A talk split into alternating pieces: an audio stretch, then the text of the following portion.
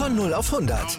Aral feiert 100 Jahre mit über 100.000 Gewinnen. Zum Beispiel ein Jahr frei tanken. Jetzt ein Dankeschön, rubbellos zu jedem Einkauf. Alle Infos auf aral.de. Aral, alles super.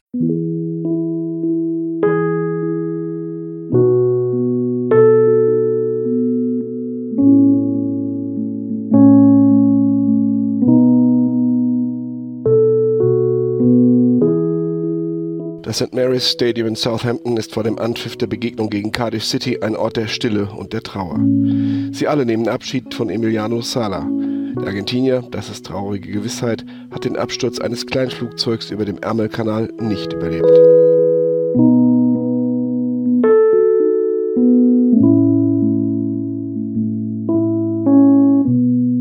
Auf einmal fehlt da jemand, so hat jemand von euch gesagt, der uns zeigte, was Ruhe sein kann vor und nach dem Spielen, der aber auch mal sagen konnte, wo es lang geht.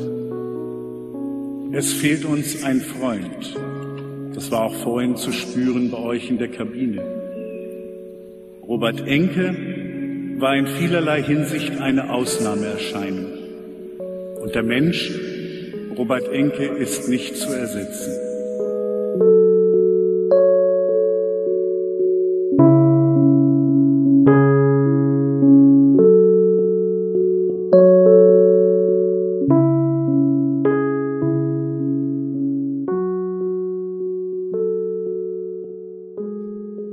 Fußball ist ein neues Fanzine, das als Nullnummer 64 Seiten umfasst und im wunderbaren handgefertigten Schnipsellayout vergangener Jahre daherkommt. Der Inhalt wühlt auf, ist herzzerreißend und bleibt auch nach dem Lesen noch sehr, sehr lange in Erinnerung. Traum Fußball, das ist deutlich mehr als ein Schwarz-Weiß-Foto auf der Anzeigetafel. Der Fußball kann bei Trauer sogar hilfreich sein. Das musste die Fanzine-Chefredakteurin Carmen Meyer selbst erleben. Umso bemerkenswerter ist die Kraft und die Leidenschaft, mit der die Trauerbegleiterin für das Thema Trauer im Fußball brennt.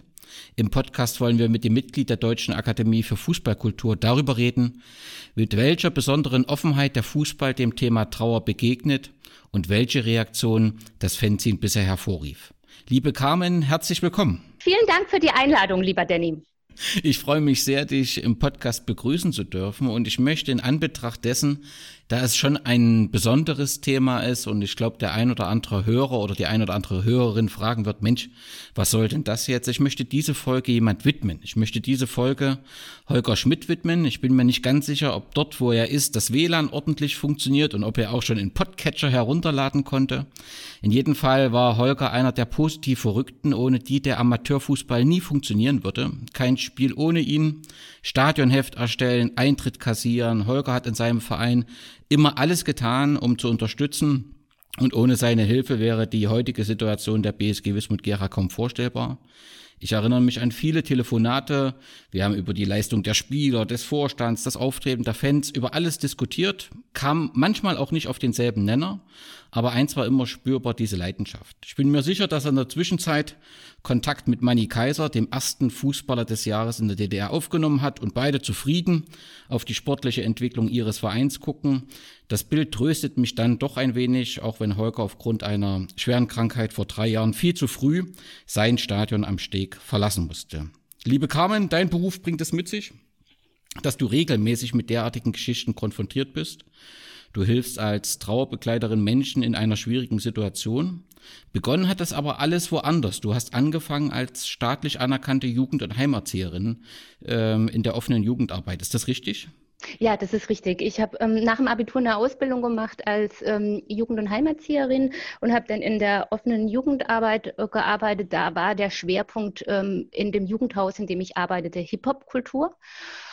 Und ähm, habe dann nach meiner Ausbildung und nach meinem Anerkennungsjahr ähm, mit Menschen mit Behinderung gearbeitet, eine ganze Zeit lang. Und dann dachte ich, ähm, nach so ein paar Jahren im sozialen Bereich, jetzt ähm, wäre vielleicht ganz gut, nochmal was anderes zu tun. Und dann habe ich angefangen, ähm, Geschichte und Bibliothekswissenschaft zu studieren, ähm, bin nach Berlin gezogen und habe dann 2005 mein Studium ähm, beendet und habe aber während der Zeit, ich, ähm, während ich das studiert habe, im Archiv der Jugendkulturen in ähm, Kreuzberg ähm, gearbeitet. Das ist ähm, ein Archiv, das sammelt alles zu aktuellen Jugendsubkulturen. Und da war ja die Verbindung wieder zu meinem Beruf als Jugend- und Heimatzieherin, die mit, ähm, die in der offenen Jugendarbeit mit vielen verschiedenen ähm, Jugendsubkulturen gearbeitet hat, ganz gut aufgehoben und in der Bibliothek dann, was ich aktuell studiert hatte, ähm, als ähm, Bibliothekswissenschaft. Ähm, beides miteinander verbunden und so ähm, arbeitete ich dort auch, war ich tätig bis etwa 2005 und 2006 gab es dann einfach eine neue Situation in meinem Leben, wo mein Leben einfach anders wurde, weil 2006 ist mein Sohn tot zur Welt gekommen und ähm, dann war das ein Einschnitt, wo man sagt, was, glaube ich, viele trauernde Menschen auch kennen. Es gibt halt das Leben davor und es gibt das Leben danach und dann wurde mein Leben anders. Du hast äh, eine Weiterbildung oder mehrere Weiterbildungen mhm. begonnen und das auch eben zur Trauerbegleiterin mhm. und mhm. hast seit 2012 dann eine eigene Praxis. Genau, genau, genau. 2012 habe ich eine eigene Praxis aufgemacht und ich habe während der Zeit, also 2008, hab, ähm, ist meine Tochter tot zur Welt gekommen, zwei Jahre später. Und ich habe aber während der Zeit auch ähm, selber eine Gruppe besucht, die verwaisten Eltern und Geschwister. Das ist, ähm, was vielleicht viele Menschen kennen. Das ist eine, das sind Gruppen, wo Betroffene, ähm, also beziehungsweise trauernde Eltern, andere trauernde Eltern begleiten. Die Kinder sind vor unterschiedlich langer Zeit gestorben und es ist so eine Vereinigung, die es eigentlich in der ganzen Welt gibt, also nicht nur in Deutschland, in England, in USA, dann heißt es Bereaved Parents. Und ähm, bei denen habe ich mich auch heimisch gefühlt und habe Unterstützung erfahren und hatte daneben aber auch ähm, selber eine, eine Therapeutin, die mich unterstützt hat in dieser Zeit, die auch vor ganz vielen Jahren selbst ein Kind ähm, verloren hatte und dann fing es an, dass wir zusammen mit anderen Eltern einen Verein gegründet haben. Das war damals die Verwaisten Eltern und Geschwister Berlin. Und da war ich eine ganze lange Zeit ähm, im Vorstand tätig. Und irgendwann hat der Verein sich leider zurückentwickelt, weil es niemand mehr gab, der im Vorstand mitarbeiten wollte. Und parallel dann kann man sagen, etwa dazu habe ich auch eine eigene Praxis aufgemacht, verschiedene Weiterbildungen besucht und bin jetzt seit 2012 selbstständige Trauerbegleiterin und begleite Menschen in Zeiten von Krisen, in Zeiten von Trauer, während Trauer jetzt nicht nur den Tod eines Menschen meint, sondern Trauer ist ja sehr vielfältig, weil wir ja auch abschiedlich leben. Also Trauer um Gesundheit, Trauer um Verlust Verlust eines Arbeitsplatzes, Trauer um eine Beziehung. Also so wirklich die ganze Bandbreite, die die Trauer erfasst. Die meisten Menschen, die kommen, sind natürlich Menschen, die jemand ähm, verloren haben. Aber es gibt auch durchaus Raum für alle Trauer, für all das, worum ein Mensch gerade trauert. Das ist ja schön, dass du das ansprichst. Der Begriff Trauer ist ja natürlich mit dem, mit dem Bild besetzt, dass man einen, einen, einen, einen Menschen äh, verliert, der ihm nahe gestanden ist, aber er ist ja letztendlich viel größer, der Begriff Trauer. Also ähm, als Zielgruppe, die dich aufsuchen, das sind ja sicherlich sowohl Trauernde als auch ja jemand, der schwer krank ist und, und, und im Prinzip Abschied auch vom Leben muss, der trauert ja auch. Ne? Also der Begriff ist ja größer. Genau. genau, oder auch Menschen, die einen Unfall hatten, einen schweren Unfall und danach vielleicht eine Beeinträchtigung haben, dann trauern sie ja auch um, um Gesundheit. Also das halt einfach mal vielleicht nicht mehr alles dann machen kann wie vorher, dass man vielleicht nicht mehr so lange laufen kann, sich nicht mehr so gut konzentrieren kann. Also Trauer ist ja vielfältig, auch Trauer um ein Haustier, auch viele Menschen, die um ein, die um ein verstorbenes Tier trauern, weil sie lange mit dem zusammen waren und das ein wichtiger Begleiter in ihrem Leben war. Also wirklich die ganze Bandbreite, was, was Trauer umfasst, es ist mir auch wirklich nochmal wichtig zu sagen, es soll Raum geben, weil wir führen ein abschiedliches Leben und wir alle haben Situationen der Trauer ähm, erlebt oder erleben die ja auch täglich. Ja, ja und all diejenigen, also die merken, sie, sie brauchen Hilfe in dieser Zeit, die finden dann bei dir Hilfe. Also ähm, wie läuft das? Wird man dann im Prinzip von einem Arzt auf dich verwiesen, weil ich, äh, wenn ich dich jetzt vorher nicht kennengelernt hätte oder das Thema, ich hätte das tatsächlich nicht wahrgenommen, dass es dort in diesem Bereich Unterstützung gibt. Ja, das ist, glaube ich, ganz unterschiedlich. Es gibt halt eine Webseite, wo man Informationen findet, was ich, ähm, wie, was ich arbeite. Und viele Menschen recherchieren tatsächlich auch im Internet und überlegen, was kann denn das ähm, für eine Unterstützung, was kommt für mich denn gerade als Unterstützung in Frage? Manche Menschen wussten tatsächlich auch wie du gar nicht, dass sie, ähm, dass es sowas gibt. Dann wird man entweder vom Hospiz empfohlen oder ähm, von, von einer Kollegin oder ein Kollege oder ein Freund oder Bekannter oder irgendjemand sagte, Mensch, ich war mal, ich habe gehört, hör mal zu, es gibt Trauerbekleidung, es gibt Trauergruppen und so kommen die Leute einfach ähm, auf einen zu und fragen dann manchmal auch, ob sie passend, ob das richtig ist, so mit dem Thema. Also wenn sie nicht so ganz sicher sind, weil sie denken, ich glaube, es gibt halt so eine Vorstellung, auch so eine gesellschaftliche Idee, worüber man denn trauern darf. Also kann ich vielleicht einfach erzählen, dass manchmal die Menschen anrufen und sagen, ich trauere jetzt um, um diese Sache, bin ich denn bei Ihnen überhaupt richtig? Und da sieht man noch, wie viel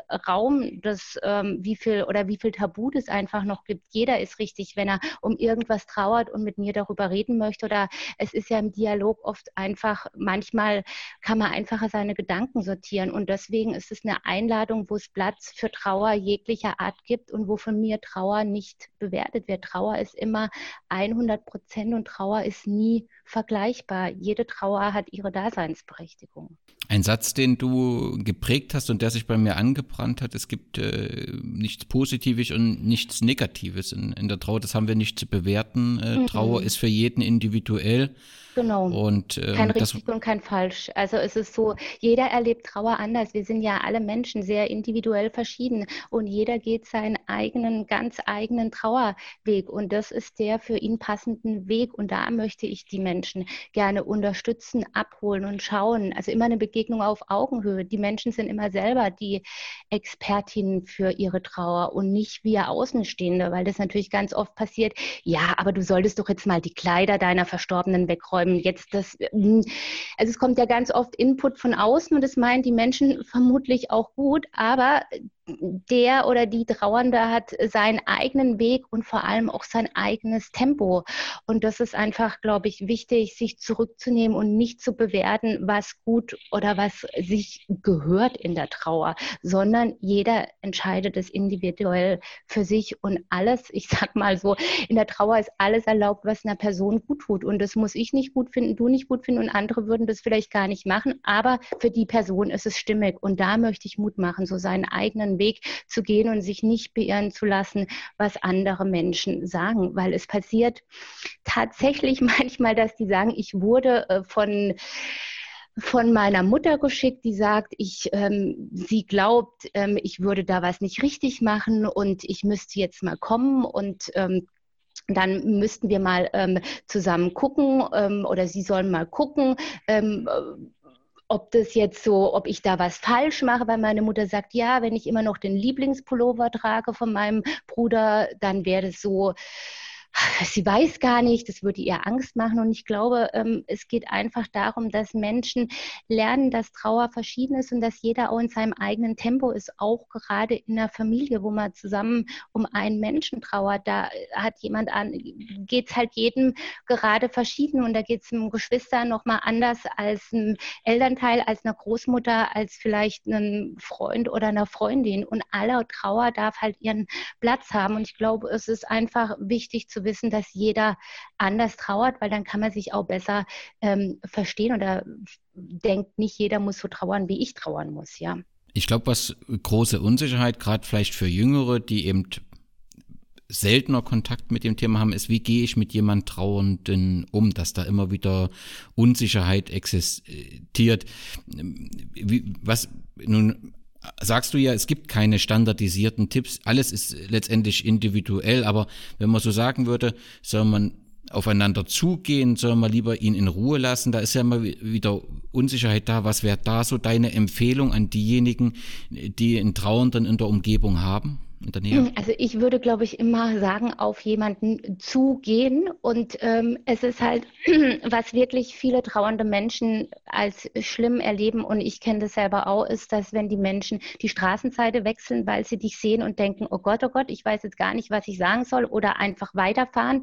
Und es geht gar nicht darum, das reicht auch zu sagen, ähm, du, ich weiß gar nicht, was ich gerade, ähm, was ich sagen soll. Ganz oft denken, glaube ich, die Menschen, ähm, sie wollen das gar nicht ansprechen, aber trauernde Menschen denken ununterbrochen an ihren ähm, verstorbenen Menschen. Und es ist für sie viel ähm, schwieriger, wenn keiner ähm, mehr an ihn erinnert und keiner mehr über ihn spricht oder das nicht anspricht. Und da sind wir, glaube ich, bei einem Punkt, wo der Fußball auch mhm. eine ganz große ähm, Ressource ist, weil er auch immer wieder an ähm, verstorbene Fans oder Fußballer erinnert in unterschiedlicher Form. Und dieses ähm, dieses Gefühl, dass also nochmal an deinen verstorbenen Menschen erinnert wird, das ist ähm, auch ein, ein, schönes Gefühl, weil wenn nicht mehr über ihn gesprochen wird, wenn er vergessen wird, dann ist es für viele trauernden Menschen so, wie wenn er ein zweites Mal ähm, stirbt. Und deswegen ist dieses Erinnern oder ähm, auf jemanden zugehen und man muss nicht viel sagen, je nachdem, wie man sich kennt, kann man ähm, sich in Arm nehmen geht jetzt in Corona-Zeiten, ist es ja schwierig, aber auch, auch ein Blick oder ein Taschentuch reichen oder einfach ähm, irgendeine Geste, das reicht. Und es geht nicht darum, ähm, sich zu überlegen, oh Gott, was, was, was sage ich jetzt, einfach ein Zeichen von Mitgefühl zu senden, egal welche Form das ist. Aber nichts zu sagen ist, glaube ich, wirklich für alle Trauernden eine sehr, sehr schwierige Sache, weil sie einfach das Gefühl haben, der Verstorbene wird totgeschwiegen oder es wird so getan, als ob es ihn nicht gäbe. Und der Mensch kommt nie mehr wieder und der Mensch ist unersetzbar, der gestorben ist. Und das ist, glaube ich, ähm, und der spielte ja für viele Menschen eine wichtige Rolle oder die wichtigste Rolle vielleicht auch in ihrem Leben. Und deswegen ähm, ist es besser, irgendein was zu sagen und vielleicht, wenn man denkt, man hat das Gefühl, ich weiß gar nicht, ähm, was kann ich sagen, sich einen Satz auf vorzubereiten und dann wirklich zu sagen, du, ähm, ich weiß gar nicht, was ich sagen soll. Es gibt keine Worte. Deswegen auch, glaube ich, finde ich auch Schweigeminuten manchmal auch eine sehr gute Sache einfach. Es gibt ja auch Applausminuten, aber eine Schweigeminute ist ja auch ein Moment zusammen zu schweigen, ist auch sehr wertvoll voll. Einfach irgendein Zeichen der Solidarität und des Mitgefühls zu senden. Das ist was, ähm, was glaube ich schön wäre, das würde jeder Mensch ähm, schaffen zu machen. Ja, vielen Dank für das, glaube ich, wichtige Signal und die perfekte Überleitung äh, zum Fußball. Aber bevor wir über das Projekt sprechen und dieses fantastische Fanzine, will ich natürlich über deine Fußballerfahrungen sprechen. Ich habe gefunden, dass du mit der Radiokonferenz der Bundesliga aufgewachsen bist und die für Unruhe in deinem Heimatort oder deinem Familienhaus gesorgt hat. Ist das richtig? Ja, das ist richtig. Und zwar, ähm, ich bin ja 1974 geboren. Also das heißt, ich bin wirklich ähm, da war der Fußball noch anders auch als heute. Ich bin aufgewachsen, weil mein Vater, der hörte wirklich jeden Samstag in einer ziemlichen Lautstärke im Hof ähm, die Radio Bundesliga.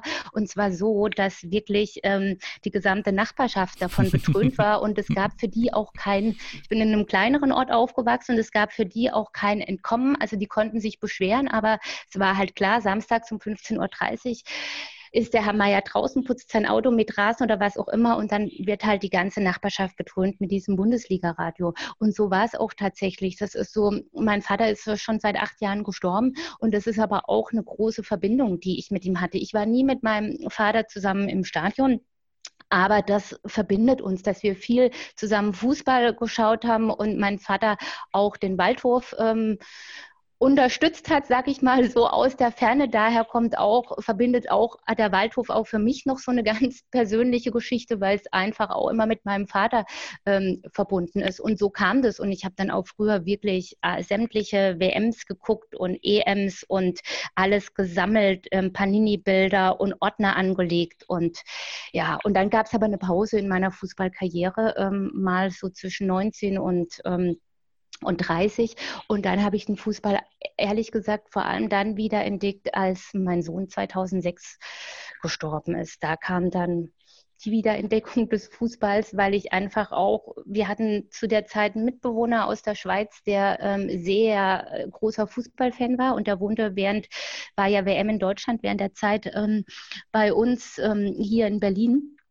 Und ähm, der war so begeistert, dass ich dachte, irgendwie mir ging es eh nicht gut. Ähm, vielleicht ist das eine ganz gute Beschäftigung, da wieder anzudocken an so alte Sachen, an so alte Hobbys, die mich, die ich früher mal ähm, die mich, die ich früher einfach toll fand. Und so kam das, dass ich dann angefangen habe, ganz viel Fußball zu schauen, festzustellen, dass es auch eine wichtige äh, Sache war, weil es auch eine Orientierung gab im Tag. Und ich glaube, dass es viele Trauernde kennen das, dass man halt am Anfang so, es gibt gar keine Struktur, es ist alles einfach anders und das Leben ist erstmal geprägt von sehr tiefem Schmerz. Und ähm, da war das ganz gut zu haben, okay, jetzt ist WM und dann kommen Spiele den ganzen Tag und dann konntest du so einen Plan haben, dann guckst du Fußball und ich habe halt für mich festgestellt, ich kann in den 90 Minuten Minuten komplett abschalten.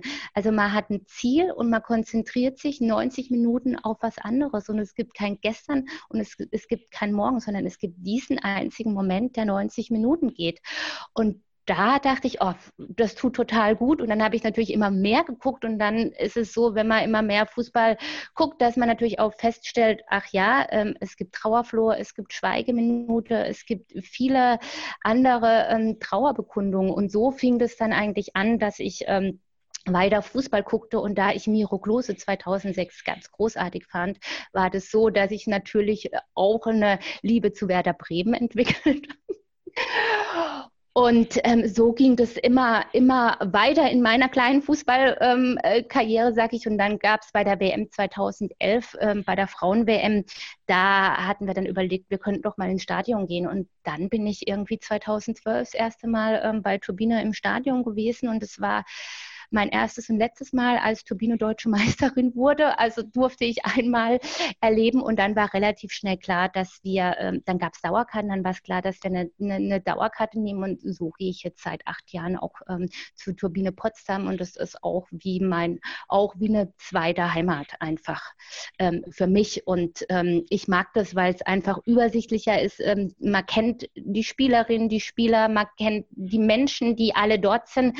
Also es ist ja nochmal was anderes anderes, wie wenn du zu einem Bundesliga-Verein gehst. Und ich habe auch, ich glaube, das wissen viele, die mir auch folgen auf Twitter oder die sonst mit mir Sachen gehört hat, auch ein Faible für natürlich Stadien mit Flutlicht. Also Flutlichter sind eine große Leidenschaft von mir. Und da ist natürlich das Karl-Liebknecht-Stadion auch natürlich eine Heimat, ähm, wo man sich sehr wohl fühlt mit, ein, mit den Flutlichtern in einem Fußball, Fußball-Podcast getraue ich mir dann auch mal zu fragen, wie, so, wie du so die aktuelle Situation des Frauenfußballs, insbesondere bei Turbine beurteilst. Ihr habt am letzten Wochenende 2 zu 0 gegen Leverkusen äh, gewonnen. Aber ja. grundsätzlich ist natürlich die Situation für in rein Frauenfußballverein, hat man das ja. Gefühl, zunehmend schwieriger, oder? Ja, es wird immer schwieriger und es gibt jetzt ja auch eine Kooperation mit Hertha BSC, also nur eine Kooperation, also nicht einen, jetzt ist ja ähm, Frankfurt ist jetzt ja mit der Eintracht ähm, zusammengegangen jetzt diese seit dieser Saison und es gibt einfach nur noch wenig ähm, Jena ähm, USV Jena ist mit ähm, Karl Zeiss Jena auch diese Saison in der zweiten Frauenbundesliga zusammengegangen. Also Turbine ist, ähm, ich glaube, Sand ist noch alleine und Essen sind so die drei letzten verbliebenen.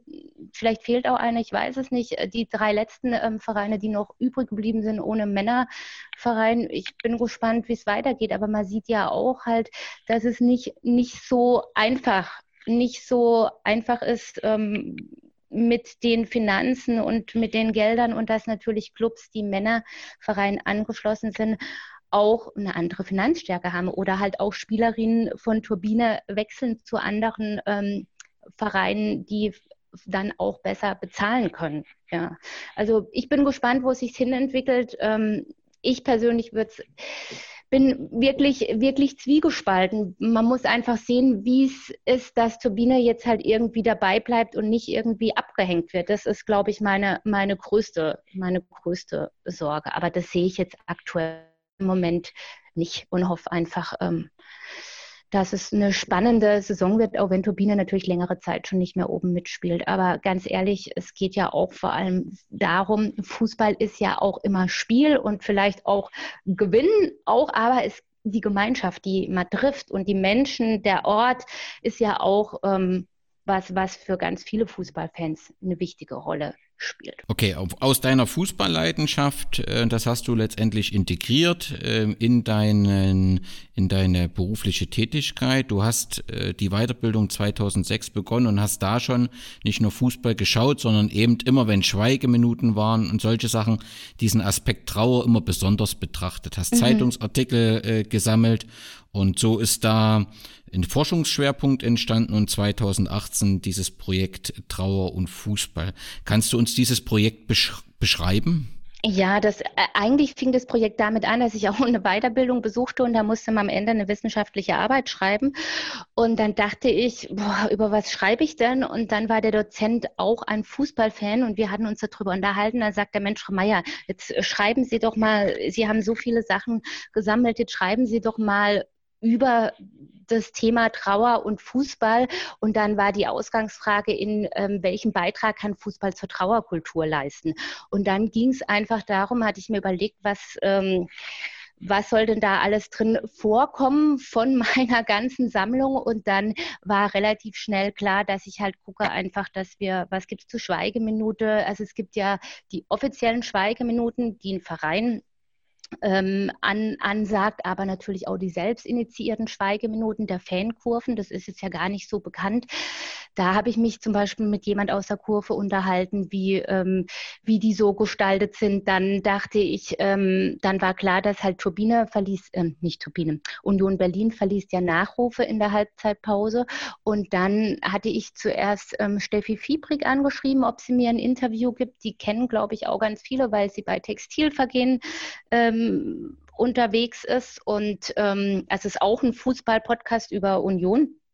Und ähm, über Steffi kam ich dann zu Christian Arbeit, dass ähm, Christian Arbeit Zeit hatte, mir ein Interview zu geben, weil er als Stadionsprecher ja diese Nachrufe ähm, verliest. Und es war ganz spannend, ihn einfach zu fragen, wie er das macht, wie er sich dabei fühlt, ob ihm die Stimme schon mal versagt hat und ähm, wie er so über das Verlesen der Nachrufe denkt. Das war so ein großer Schwerpunkt. Und dann ging es einfach weiter aufzuzeigen, was gibt es denn auch für kleinere Initiativen, für kleinere ähm, Dinge, die ähm, zum Thema Trauerkultur im Fußball beitragen. Und nachdem ich diese Arbeit geschrieben hatte, war eine Idee einfach, sagte Tobi, komm, mach doch eine Webseite, dass mit andere Leute das auch mal mitbekommen können. Und dann kam diese Webseite und dann entwickelte sich diese Webseite und parallel hatte eine Kollegin aus Köln eine Ausstellung initiiert, die heißt Abpfiff, wenn der Fußball Trauer trägt. Und dann kamen wir auch ins Gespräch miteinander und ich war, diese Ausstellung wurde dann in Nürnberg letztes Jahr war das letztes Jahr, 2019? Ja, das wurde 2019 im April letztes Jahr ähm, gezeigt und da war ich dann eingeladen als Rednerin zur Eröffnung und so ging das Thema immer und ähm, dort war wiederum ein anderer, ähm, ein, auch ein, ähm, der Herr Wagner, der auch zum Thema Trauer und Fußball, also jetzt nicht so direkt, aber er ist unter anderem auch Pfarrer und Philosoph und hatte auch eine Tagung, wo es um Krisen ging und dann hat er mich da zu der Evangelischen Akademie in Tutzing zu einem Vortrag eingeladen, wo ich das Thema vorgestellt habe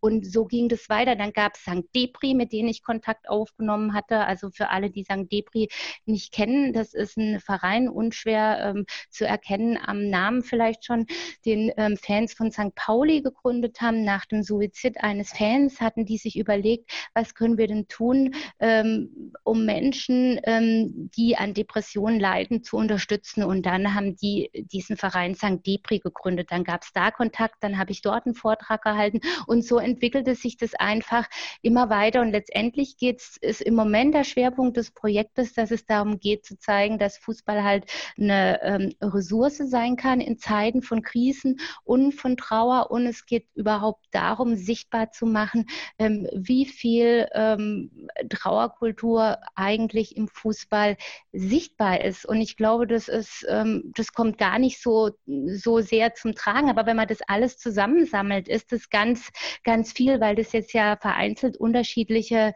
Menschen entwickeln immer wieder neue Ideen, Rituale ähm, zum Thema ähm, Trauerkultur im Fußball. Und das ist was, was wir, glaube ich, sichtbar machen möchten und zeigen möchten, weil es für die Menschen, die das entwickeln, oft eine große Unterstützung und eine Ressource in Zeiten von Trauer und Krisen sein kann. Und das macht das Projekt eigentlich.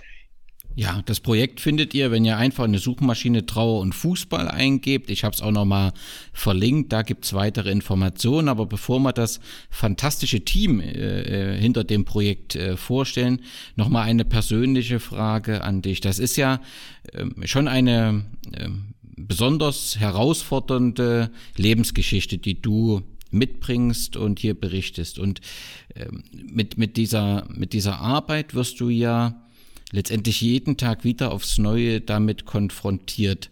Ist, ist das trotzdem eine Chance, das Ganze zu verarbeiten? Ist das eine Ablenkung oder sagst du, ich bin eh damit konfrontiert, weil ich eh jeden Tag daran denke? Also, also du, du suchst ja direkt das Thema aus, was im Prinzip dein Leben ja nachhaltig geprägt hat. Und ich kenne so aus manchmal maskulinen Erfahrungen, dass man gern was verdrängt, ja. Ähm, also das reißt doch immer wieder diese Wunden auf. Naja, also Trauer ist ja Trauer hat ja zum Ziel, ins Leben ähm, integriert zu werden, sag ich mal so. Und ich glaube, dass meine Trauer ganz gut in meinem Leben ähm, integriert, integriert ist. Und ich glaube nicht, dass ich das mache zur Ablenkung oder zur Verdrängung. Ich hatte das, glaube ich, vor am Anfang schon gesagt, dass ich selber eine Gruppe besucht habe und dass ich selber Unterstützung hatte in, in meinem eigenen Trauerprozess. Ich glaube einfach, es ist so eine ich, ich finde das Thema einfach spannend mit Fußball zu verbinden. Und klar ist es auch immer eine Erinnerung an meine verstorbenen Kinder. Da sind wir wieder bei dem großen Thema ähm, der Erinnerung oder auch das Logo unseres ähm, Projektes, da kann ich ja später nochmal erzählen, erinnert auch an eine Person. Ähm, von, von dem her ist es für mich nicht so, dass es immer das aufreißt, weil die Trauer für mich integriert ist im, in, in meinem Leben und für mich das einfach ähm, dazugehört. Und ich glaube, es ist nicht, ähm, ich nehme mich auch in meinen Entscheidungen, bin ich, die Expertin sind immer die anderen Menschen für ihre Trauer. Ich bin die, die unterstützt und vielleicht mit der Taschenlampe leuchtet oder Mut macht, einen Weg zu gehen. Aber man darf, das ist meine persönliche Haltung dazu, ähm, wenn ich das jetzt nutze, um meine eigene Trauer zu verarbeiten oder ähm, das ist, glaube ich, kein, kein guter Weg. Das habe ich schon anders vorher woanders getan, ja. Also oder integriert verarbeiten finde ich generell ein schwieriges Wort, weil Trauer ist ja nichts, was man abarbeiten kann, sondern Trauer integriert man und es gibt halt Tage, das kennen alle trauernden Menschen, da ist die Trauer gerade an Geburtstagen oder Todestagen, da ist es dann einfach manchmal noch ein ähm, ein Tag, wo man einfach sehr traurig ist oder auch über viele Sachen nochmal nachdenkt, ja. Aber ähm, das jetzt mal so als, als Sache, weil ich glaube, es ist, wenn man als betroffene, trauernde Mutter unterwegs ist, hat man zum einen ja auch ein, Vorsch vielleicht auch eine Art Vertrauensvorschuss von jemandem, der sagt, hat es auch erlebt, aber so wie ich getrauert habe, das ist trauern ganz viele andere Menschen nicht und das ist, was wir ja an Eingangs hatten. Jeder trauert unterschiedlich und jede Trauer ist so richtig, wie jeder Mensch trauert und es steht niemandem zu zu sagen, so oder so muss man das machen und da bin ich völlig ähm, zurückgenommen in, in der Bekleidung, ähm, sondern da steht der andere Mensch mit seiner Trauer im Mittelpunkt und er ist der Experte oder die Expertin und ich bekleide die Person. Vielen Dank für den, für diesen Ein Einblick auch und ich hoffe, du verstehst die, die Fragen auch richtig. Es geht einfach um das einzuordnen, denn ähm, dass deine äh, persönliche Geschichte auch sehr bewegt, auch die Hörerinnen und Hörer sehr bewegen wird, mhm. ist, glaube ich, äh, äh, verständlich und auch damit verbunden die Bitte an jeden, der das hört, ähm, sich unmüde fühlt, Hilfe zu suchen. Ähm, es, es gibt diese Hilfe und das soll letztendlich auch dieser Podcast dazu dienen, das deutlich zu machen, dass es hier verschiedene Wege gibt, sich Unterstützung zu holen und die dann eben auch äh, ja, helfen kann, durch so eine schwierige Lebenssituation, durch so eine Lebenskrise durchzukommen. Genau, und es, vielleicht geht es einfach auch darum, ich erinnere mich selber, das finde ich jetzt spannend, dass du das sagst.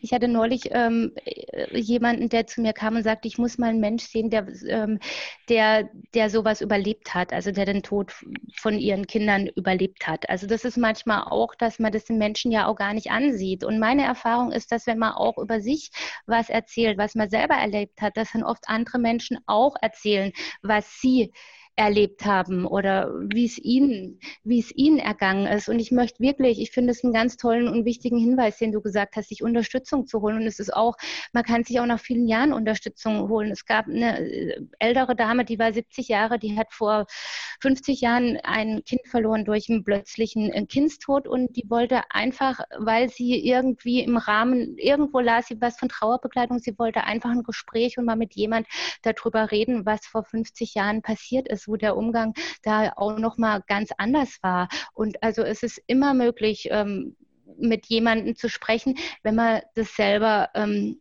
möchte und bereit dazu ist. Und da können wir ja einfach auch in Show Notes ein paar ähm, Links einfach noch reinlegen, wo die Hörer und Hörerinnen sich Unterstützung holen können. Und es ist auch immer möglich, Kontakt mit mir aufzunehmen oder mir eine Mail zu schreiben, mich anzurufen, auch wenn es da ist. Ähm, ich bin da. Vielen, vielen Dank, das Angebot nehmen wir gern wahr. Die Links äh, findet ihr unter dem ähm, Podcast, dass ihr da auch äh, Hilfe euch holen könnt. Aber zurück zum Projekt Trauer und Fußball. Da steht ein fantastisches Team dahinter. Du hast bereits den Tobi genannt, der offensichtlich Fachmann für ja, elektronische Kommunikation ist, richtig? Ja, Tobi ist so Fachmann für alles rund um, um Serverproblematik, WordPress und die ganzen E-Mail-Accounts und überhaupt Technik, also der völlige Technik. Ähm, Beauftragte und er hat äh, noch einen ganz wunderschönen Hauptstadtgarten, sage ich immer, also so einen sehr ähm, schönen Garten mitten in der Stadt, wo wir uns auch oft treffen und wo wir übrigens auch die Webseite zusammen gebaut haben. Also ähm, an, das war ein, an, einem Tag im Herbst, wo es sehr schön war draußen, wo es einfach auch viel Inspiration gibt und viel ähm, Grün und andere Gedanken. Und Tobi ist auch immer ein Mensch, wenn man sich mit ihm unterhält. Also wenn ich irgendwie, wenn es um neue Ideen entwickeln geht, ist es immer sehr schön im Gespräch mit Tobi, weil er einfach oft auch schöne ich kann das gar nicht, er spiegelt es einfach auch sehr schön und wir kommen ins Reden und er findet tolle Worte oder wenn ich sage, du, wie könnte man das denn nennen, dann kommt er und sagt einfach Wörter und ich sage, ah, stopp, ah, Heimgespräch ist gut für diese Gespräche zum Beispiel, die wir haben, über, wo Menschen ähm, uns über Sachen, über Trauer und Fußball erzählen, was sie selber bewegt. Das ist so ein Begriff, der von Tobi entstand. Also so, das ist so eine ganz wichtige Funktion von Tobi. Dann ist seit letztem Jahr äh, die Tanja mit im Projekt. Ja. Sie ist HSV-Fan. Welchen, wel, welchen Arbeitsschwerpunkt hat sie? Na, Tanja, die ist auch, die macht ganz viel. Ich sage immer, eigentlich ist Tanja meine Twitter-Beraterin und meine Social-Media-Beraterin. Ich bin privat gar nicht ähm, im Social-Media-Bereich unterwegs und wir überlegten aber, dass wir halt für das Projekt gern mindestens einen Social-Media-Kanal nutzen wollen. Und dann war das relativ schnell klar, dass es Twitter ähm, sein wird. Und darüber habe ich tatsächlich tatsächlich Tanja auch kennengelernt. Also, und die ist einfach ähm, ganz viel Unterstützung da und eigentlich ist sie immer für mich ansprechbar, egal was ich habe für Sachen. Ich glaube, es gibt keinen Mensch, mit dem ich am Tag so viel in Kontakt stehe wie mit Tanja. Das hat sich einfach entwickelt, dass wir ganz viele Sachen zusammen durchgehen, nochmal besprechen oder auch Artikel, die ich schreibe, dass sie sie gegenliest und sage ich, hm, meinst du, man muss das noch mehr verstärken oder da noch was schreiben und also ohne Tanja ähm, und die ist, hat auch so eine unheimlich tolle ostfriesische Gelassenheit und ich bin jetzt nicht immer, also so Gelassenheit wünsche ich mir immer mehr. ähm, so, und das ist einfach, also ohne Tanja wäre ich so oft irgendwie, also das ist eine wirklich eine sehr wichtige Person geworden. Und ich finde es auch für mich interessant, dass man doch über ähm, ein soziales Netzwerk auch so wertvolle Menschen ähm, kennenlernen kann und ähm, ja, und sich so eine relative Nähe oder eine Verbundenheit auch miteinander ergibt. Und ähm, ja, deswegen ist das wichtig, wirklich ganz, also so immer, so die ist einfach auch immer ansprechbar und ich würde, äh, ich kann einfach sagen, wir sind mittlerweile auch richtig gute Freundinnen geworden, ja. Den Twitter-Kanal ähm, Trauer und Fußball findet ihr ebenfalls bei Twitter. Wenn ihr einfach die Begrifflichkeit eingibt, dann taucht er sofort auf. Was äh, ähm, macht ihr dort über den Twitter-Kanal? Ihr informiert über alle so verschiedene äh, Trauerthemen aus den Vereinen. Genau, also es ist einfach so, der Twitter-Kanal ist eher mehr ein Erinnerungskanal. Da sind wir schon wieder beim zentralen Thema der Erinnerung, ähm, dass wir halt erinnern an verstorbene ähm, Fußballer, Fußballerinnen, an Fans. Ähm, jetzt zum Beispiel heute Morgen ging es darum in einem Artikel von einem Trainer, der sehr offen berichtet hat, wie er nach dem Tod seiner Frau mit seiner Trauer umgegangen ist, was ihn unterstützt hat und was hat ihn unterstützt? Fußball. Und ähm, so, oder wenn wir irgendwo auf Veranstaltungen unterwegs sind, also es geht eher darum, eigentlich würde ich sagen, ist es wie so eine kleine Infothek, um die verschiedenen ähm, sichtbar zu machen, was gibt es für verschiedene Arten ähm, ähm, zu Trauerkultur im Fußball. Und ähm, ich benutze es einfach auch oft, um, um halt äh, zu gucken, was macht der Verein, was machen in England. Also zum Beispiel, da wurde jetzt ein neuen Memorial Garden eröffnet oder ist in Planung, um dann vielleicht Kontakt aufzunehmen oder ähm, äh, zu gucken, gibt es eine, eine Veranstaltung irgendwie zu einem Thema, Themenbereich oder ein Film oder was auch immer, um das einfach, ist eigentlich eher ein Informationsportal, ähm, um die Vielfalt zu zeigen und ganz wichtig, um zu erinnern an verstorbene ähm, FußballerInnen oder Fans. Und da ist es so, dass tatsächlich Leute mich auch anschreiben und sagen, du, ähm, übermorgen ist der Todestag von der und der, ähm, von dem und dem Fußballer, das war ein wichtiger Mensch in meinem Leben oder ich fühle mich dem sehr verbunden. Ähm, würdest du an ihn erinnern? Und das freut mich besonders, weil man natürlich ähm, da ja sieht, dass es auch ähm, anderen Menschen wichtig ist, dass an die Menschen erinnert wird. Und so werden sie ja auch nicht vergessen. Da sind wir ja wieder bei dem Anfangsthema, was wir hatten, ähm, Umgang mit Trauernden. Es ist wirklich für viele am schwierigsten, wenn der Mensch ähm, vergessen wird und so getan wird, als ob es ihn nie gegeben hätte. Ja, und auch dort wird wieder deutlich, dass der Begriff Trauer größer ist und dass es auch um Krisen geht. Ihr erinnert dort eben auch oder, oder macht aufmerksam auf, auf äh, Kampagnen, die Vereine haben, zum Beispiel, wenn jemand an Leukämie erkrankt ist, die dann eben auf genau. dem äh, Trikot werben. Also einfach, dass man den, das ist halt wichtig zu verstehen, dass eben äh, Trauer sehr häufig mit dem Tod verbunden ist, aber dass der Begriff Trauer trotzdem größer ist. Es geht eben auch um Krisen, um Unsicherheit, wo man nicht weiß, wie man oder Schwierigkeiten hat, mhm. Äh, damit umzugehen. Ja. Genau, und da ist äh, Mental Health ist auch ganz oft, dass also die Engländer machen ja sehr viel einfach zur, zu diesem Themenkomplex Mental Health, dass sie auch ähm, erinnern oder halt, ähm, dass auch, ähm, ne, ne, dass es okay ist, so wie man okay, also es ist okay, dass du ähm, nicht okay bist. Und viele ähm, Fußballer öffnen sich ja auch ähm, in England oder haben sich dieses letzte Jahr, fand ich schon eine, nicht viele, aber eine bedeutende Zahl an Menschen haben auch über ihre Probleme gesprochen, die sie, die sie haben, auch ähm, mit Depressionen, Angst oder Essstörungen oder Alkoholsucht, also sehr vielfältig, sodass wir wirklich in dem Themenbereich auf vieles hinweisen, auch auf, auf Trauer, ähm, auch auf Trauer im Sinne von ähm, Krankheit, dass auch ähm, Trauer um den Verlust von Gesundheit, wie jetzt dass die Hertha zum Beispiel am Wochenende war, das haben die diesen Schriftzug für Pauline ja auf dem Trikot gehabt, ähm, für ein Mädchen, das an Leukämie erkrankt ist. Und das ist, ähm, fand ich auch ganz beachtlich, dass, ähm, dass das so ähm, gezeigt wurde, einfach auch um die Menschen zu sagen, lasst euch registrieren ähm, bei der DKMS, unterstützt, ähm, unterstützt mit eurem mit eurer Registrierung Menschen, die, die schwer ähm, erkrankt sind. Und es ist auch, es gibt bei Hertha auch den Remember Benny Cup. Das ist auch ein Fan, also es ist so ein Gedenkturnier, das findet jährlich statt, an einen Fan, der vor vielen Jahren an ähm, Leukämie gestorben ist. Ich bin nicht sicher, ob es 2015, äh, 2005 oder 2006 war, also wirklich sehr, sehr lange, so dass die viele Jahre dieses Gedenkturnier machen. Auch eine Sache, wo an verstorbene Fans zum Beispiel ganz oft erinnert wird, dass jährlich diese Gedenkturniere stattfinden. Meistens gibt es bei den Gedenkturnieren noch eine kleine Information ähm, darüber, ähm, über den Menschen, der gestorben ist. Und es findet wirklich jedes Jahr statt. Und es ist eine sehr berührende Geste, finde ich. Also der Mensch wird nicht vergessen. Also man sieht sehr deutlich, dass in der Kurve und in der Fankultur ähm, niemand vergessen wird.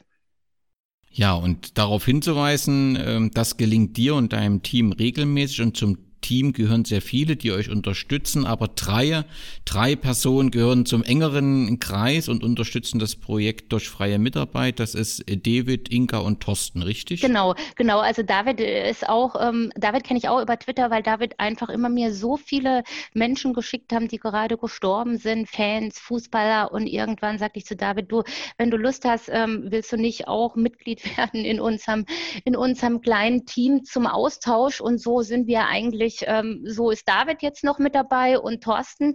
Ähm, Thorsten ist ein Groundhopper und Fanzinmacher vom Blick über den Lamanhügel und ähm, Thorsten kenne ich eigentlich von Nicks ersten Podcast. Der war, Thorsten war der erste Gast bei Nick im Podcast, also beim Hörfehler. Das ist ein Podcast ähm, von, von Nick zur Fußballhistorie und zur Fußballkultur.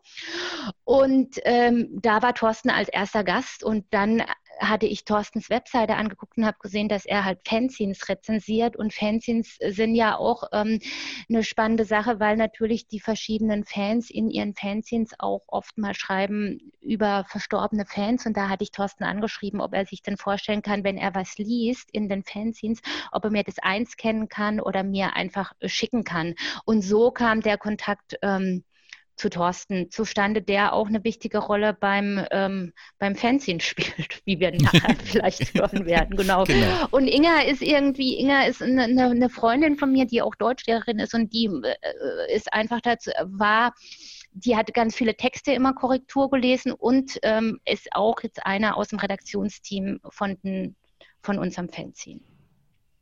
Ja, ein fantastisches Team mit, mit viel Unterstützung auch noch außerhalb der genannten ähm, ähm Person, die eine fantastische Arbeit macht.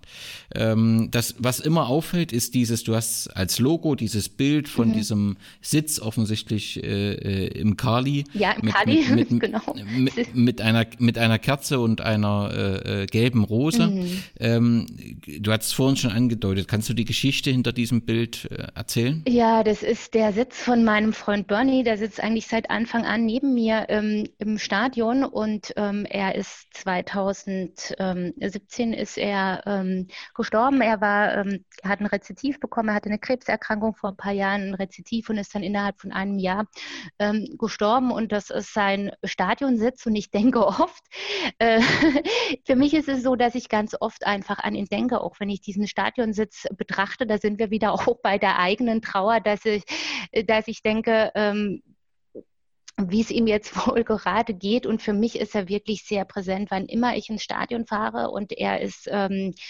stieg immer an einer bestimmten Bushaltestelle zu und da sehe ich ihn immer, ist immer, geht ein Gedanke, wenn ich da an dieser Bushaltestelle vorbeikomme und ich denke, jetzt wird er einsteigen, jetzt wird er lachen und würde stehen in seiner schwarzen Jacke mit seiner schwarzen Tasche und würde schon winken und strahlen und würde zusteigen, so ähm, dass es auch eine ganz persönliche ähm, Hommage an ihn einfach ist, mit diesem Sitz und an ihn zu erinnern, dass es ihn auch, auch gab. Ähm, wir haben schon die einzelnen oder verschiedene Rituale angesprochen, also Gedenk-, Abschieds-, Trauerrituale wie die Schweigeminute, Thema Applausminute. Ganz kurz nochmal zu dem Thema, da hast du vorhin schon so angedeutet, dass es eben auch ganz schön ist, einmal zu schweigen. Das Problem ist halt das, äh, oder manchmal das Problem, dass eine Schweigeminute ähm, durch einen mhm. Chaoten zunichte gemacht werden kann. Genau. Ähm, das, das Alternativ ist ja dieser, dieser Diese Applaus Applausminute, die ich auch im, die ich im Stadion auch eine sehr, ähm, eine sehr ähm, gute Sache finde, weil man natürlich einfach, weil es diesen einen Störer dann nimmt und alle irgendwie ähm, aktiv auch noch mal was machen können mit Klatschen und mit, ähm, mit, mit Gedenken, während ich mit der Schweigeminute das auch so meinte, wir können auch Schweigeminute, wenn wir Schweigeminute in England betrachten, also wenn man die auch anguckt, da ist es ja sehr oft so, dass so eine Stecknadel im eine Stecknadel ähm, fallen hören könntest. Also ich bin beeindruckt. Ich habe vor Ort noch keine erlebt, die so, so ruhig, äh, die die so war, wie ich die halt auf YouTube oder auch im Fernsehen gesehen habe. Also das ist was, was mich beeindruckt und das sind auch 60 Sekunden. Das ist ja so, dass halt ähm, manchmal die auch bei uns gar nicht 60 Sekunden gehen. Und zum Beispiel, ich hatte mit Christian Arbeit auch darüber gesprochen, der sagte, sie machen halt eher eine Applausminute, weil natürlich mal ja auch angespannter ist in dem, in dem Moment. Und ähm, das einfach auch dem Stadion und dem der Erwartung entgegenkommt. Und von dem her finde ich, ist es auch mit der Applausminute in Ordnung. Es ist einfach so, dass eine Schweigeminute halt nochmal was anderes hat, weil man ja einen Moment dann einfach schweigt und ähm, vielleicht auch in sich in, in sich gekehrt ist. Ich benutze zum Beispiel, ich habe lange Trauergruppen begleitet und am Ende so als Abschlussritual haben wir immer eine Schweigeminute gemacht. Das heißt, ich habe dann Elemente aus dem Fußball in meine ähm, Trauerarbeit ähm, oder in meine Trauergruppe integriert, was auch ganz schön war. Dann haben wir eine Schweigeminute gemacht und ich habe äh, am Ende dann nochmal ein kleines Gedicht oder einen kleinen Text vorgelesen, den jeder dann mitbekam, so dass es auch als Ritual, finde ich, ähm, auch äh, durchaus vielleicht auch in der Trauer, also dass man ein Element vom Fußball in die Trauergruppe integriert, so andersrum, ja. Ja. Du, du, hast es gerade mit England schon so ein bisschen angesprochen. Kann man sagen, es gibt Unterschiede in der Art und Weise oder der Intensität der Erinnerungskultur zwischen den Ländern? Na, man, man kann es, glaube ich, schon deutlich sehen, dass es in England ähm, eine größere Erinnerungskultur gibt, ähm, dass da viel mehr den Menschen gedacht wird, auch von Vereinsseite. Also das muss man einfach sagen. Ich finde, die ähm, Trauerkultur im Fußball ist in Deutschland vor allem in der Fanszene oder in der Fankultur sehr verankert. Ähm, wie, ähm, und das ist in England nochmal so ein bisschen anders, dass wirklich die Vereine, wer uns am Twitter-Account folgt, zum Beispiel auch sieht, dass die regelmäßig an verstorbene ähm, Fußballer erinnern. Also das ist was, was in Deutschland weniger ist. Also das ist nicht so, ähm, ich habe den Eindruck, die, das haben die auch auf der Agenda, dass das halt steht, heute ist der Fußballer gestorben und dann gibt es einen Tweet dazu. Das ist in Deutschland sehr, sehr selten. Da ist es oft so, wenn es halt zehn Jahre oder fünf Jahre ist. In England ist es immer und England hat einen anderen, die haben ja auch diese Memorial Gardens oder auch die Möglichkeit, dass, also vielleicht erkläre ich erstmal, was ein Memorial Garden ist. Das ist wie so eine Art kleiner Erinnerungsgarten, der oft in der Nähe des Stadions Hintergrund ist, wo Menschen ähm, ein was ablegen können für ihre verstorbenen Fans des Vereines. Oder man kann in England, das ist anders als in Deutschland, auch ähm, die Asche ähm, einen Teil der Asche auch dort in diesen Memorialgärten verstreuen. In Deutschland ist es ja so, dass es halt ähm, Friedhofszwang gibt, beziehungsweise Bestattungswald oder Seebestattung und ähm, du darfst die Urne oder die Asche nicht mit nach Hause nehmen und in England ist das anders. Da kannst du die Asche auch mit, mit nach Hause nehmen und da ist so, dass doch viele ähm, ein bisschen Asche auch in diesen Memorial Gardens verstreuen oder äh, ein Trikot ablegen oder äh, kleine Erinnerungszettel oder wie so kleine ähm, wie so kleine, ähm, wie sage ich denn, na, na Grabplatten ist äh, vielleicht jetzt ähm, zu, äh, zu groß, also so kleine, wo halt der Name steht, wann, wann der gestorben ist, wann er, ähm, wann er geboren ist und manchmal noch auch ähm, großer Fan oder saß ähm, Platz XY, also so, dass es dort, dort vermerkt ist und ähm, früher war das so und das gibt es auch noch bei einigen ähm, Vereinen, unter anderem bei QPR, dass auch ähm, ein Teil der Asche, ähm, der zum Teil wurde das früher verstreut im Stadion. Jetzt ist es bei QPR nicht mehr, dass es verstreut wird, sondern dass man bei Greens Park Rangers, ähm, das ist ein Verein in London, dass halt ein Teil der Asche direkt in dem Ground ähm, bestattet werden kann. Und da war ich letztes Jahr unterwegs und habe den den ähm, Clubfahrer getroffen. Das ist auch so eine Einrichtung, die gibt es in Deutschland nicht. Das ist so eine Chaplains heißen die. Das sind äh, Pfarrer, die quasi ähm, von die aus der um, umliegenden Gemeinde da sind und zum einen Ansprechpartner sind für die Spieler. Also der geht auf den Trainingsplatz oder ist mal mit denen beim Mittagessen, wenn es irgendwas gibt, worüber die reden möchten, dass er da ist. Am Spieltag ist er immer da und es gibt Gespräche mit Fans, wenn wenn es denen vielleicht gerade nicht gut geht oder die eine Krise haben, so gibt es eine Möglichkeit, Möglichkeit, in so eine VIP-Box sich zurückzuziehen und mit dem mit dem ähm, Referent ähm, zu sprechen. Und es gibt halt bei QPR einfach die Möglichkeit, dass äh, Fans einen Teil der Asche ähm, ähm also die hinterbliebenen Fans, einen Teil der Asche des verstorbenen Fans einfach dort ähm, bestatten lassen können. Und es ist aber informell. Also es gibt jetzt dort nicht Grabsteine oder so, dass man da oder eine Möglichkeit, was abzulegen, sondern das ist wirklich hinter der Torauslinie an der Seite zum, oh, wie heißt denn nicht Africa Road, wie hieß denn das? Ähm, wie heißt denn das QPR-Stadion? Das ist jetzt umbenannt worden. Das hieß früher Ich würde einfach über die Brücke gehen, packe ich in die Shownotes. Ja, packst du in die Shownotes, Dankeschön. Hier, kleiner, kleiner Blackout, wie heißt Also auf der Seite ähm, der Africa Road ähm, wird es einfach, ähm, gibt es eine Möglichkeit, ähm, die Asche da reinzutun und das ist wie eine Zeremonie. Also das kostet übrigens auch gar nichts. Also wir haben, der, der Clubfahrer und ich haben einfach das mal zusammen gemacht. Also er hat gesagt, hör zu, ähm, hat mich eingeladen, hat gesagt, ich kann kommen und wir gehen das mal durch, wie er das macht. Und das ist so, dass du dann halt ankommst und dann kannst du in die Umkleidekabine von QPR und ähm, dann ist es so, dass du ein ne, ne kleines bisschen Asche mitnimmst, also nicht mehr wie ein Marmeladenglas. Das soll jetzt nicht pietätlos klingen, sondern einfach, das ist, dass die Menschen ähm, das Marmeladeglas auch sehr bekleben und das ist wie ein Heiligtum einfach. Und dann ist es so, das finde ich auch nämlich eine ganz schöne Sache, dass er quasi eine ganze Runde dreht. Also du läufst dann einmal quasi um das ganze Du läufst dann in den Spielertunnel raus und dann läufst du einmal den ganzen Ground entlang zusammen und ähm, man gibt die Möglichkeit, sich zu unterhalten oder was zu erzählen im Gehen, im Spazieren oder auch zusammen zu schweigen. Und dann gibt es so eine kleine Zeremonie, wo dann die Asche quasi in das Loch geschüttet wird und ähm, ein Gebet, je nachdem, und dann ähm, begleitet man sich wieder raus und dann ist das ähm, beendet und man kann bis 20 Menschen mitbringen.